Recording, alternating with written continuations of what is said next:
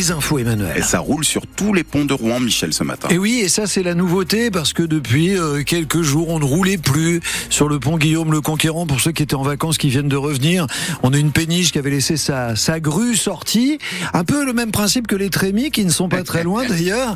Et la grue, eh bien, elle est restée accrochée au pont. Être vigilant Euh, partout. à Rouen. Partout, On baisse la tête. on, on baisse la tête en général.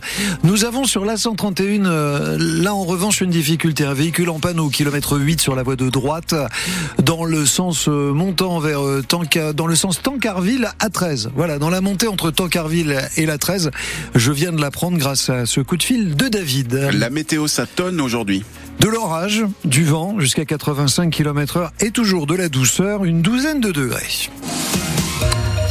Les habitants de Campagne de Caux appelés à restreindre leur consommation d'eau du robinet. Au moins jusqu'à la fin de la semaine, leurs robinets sont alimentés depuis quelques jours par un système de canalisation de secours qui a mis, et qui achemine de l'eau pompée dans le secteur de Fécamp parce que leurs nappes phréatiques sont de nouveau polluées par des boues et des bactéries. Donc, il ne faut pas trop solliciter le réseau de secours sans quoi ils pourraient lâcher.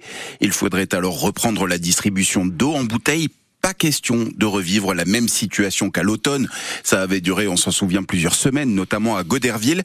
Alors le vice-président de la communauté de communes Campagne de Caux, en charge de l'eau et de l'assainissement, David Fleury, veut à tout prix éviter ce scénario. Suite aux fortes pluies de ce week-end, notre captage de Saint-Maclou-la-Bria est de nouveau turbide et actuellement nous sommes secourus partiellement, nous étions secourus partiellement par euh, le syndicat de Fécamp Sud-Ouest qui nous alimentait en eau avec un volume assez conséquent. Donc comme maintenant 100% de l'alimentation en eau vient du syndicat de Fécamp Sud-Ouest, on demande aux habitants d'avoir une consommation raisonnée pour pouvoir toujours alimenter en eau potable au robinet euh, nos abonnés et les abonnés aussi de Fécamp Sud-Ouest pour pas mettre en difficulté les, la ressource de secours. Campagne de Voilà. dépend totalement de Fécamp Sud-Ouest. Oui, dépend, on dépend totalement de Fécamp Sud-Ouest. Donc c'est vraiment pour euh, pour s'assurer de ne pas avoir une rupture en alimentation de d'eau potable. Euh, Le risque, c'est que Fécamp Sud-Ouest ne soit plus en capacité de nous alimenter et nous, captage à l'arrêt, ça veut dire euh, nouvelle distribution de bouteilles. Donc on préfère prendre les devants. Sachant que la distribution d'eau en bouteille jusqu'à mi-décembre a coûté plus de 120 000 euros à la collectivité. Dans le Pas-de-Calais aussi, le scénario de novembre se répète. La crue de plusieurs rivières, vigilance rouge pour la A, le cours d'eau qui traverse Saint-Omer, vigilance orange pour plusieurs, euh, plusieurs autres euh, rivières du Pas-de-Calais et du département du Nord. Ça a déjà débordé par endroits. Une cinquantaine de personnes ont été évacuées. Et nous sommes en jaune, l'heure est la Seine-Maritime. Il est 8h33. Sa famille l'a identifié, c'est bien le corps de Maëva qui a été retrouvé hier en fin d'après-midi dans un bassin du port du Havre. La jeune fille de 23 ans, euh, la jeune femme de 23 ans avait disparu dans la nuit du Nouvel An après s'être séparée de ses deux amis. Sa famille avait lancé un appel à témoins relayé hier sur euh, France Bleu Normandie. Il avait pointé un fusil chargé sur son fils de 15 ans en le menaçant de mort. Tout ça à cause d'une histoire de téléphone portable. C'était le, le week-end dernier dans l'heure. Il avait fallu l'intervention du RAID pour interpeller cet homme de 60 ans qui est jugé aujourd'hui en comparution immédiate devant le tribunal d'Evreux. Le procureur de la République le confirme à France Bleu Normandie. Le député Rassemblement National de l'Eure, Timothée Houssin, a présenté ses vœux à la presse hier. Oui, cette saison, et c'est l'occasion pour nous de, de revenir avec lui sur le procès qui l'attend cette année. Timothée Houssin est mis en cause dans l'affaire des emplois présumés fictifs du Rassemblement National au Parlement européen.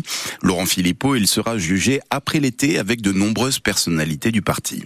Ils seront 27 à se retrouver sur le banc des prévenus à partir du 30 septembre, dont Jean-Marie et Marine Le Pen, ou Nicolas Bay, député européen et conseiller régional de Normandie, passé chez Reconquête. Ils sont poursuivis pour détournement de fonds publics ou complicité de détournement de fonds publics et suspectés d'avoir utilisé des fonds européens pour rémunérer des assistants d'eurodéputés qui travaillaient en réalité pour le parti.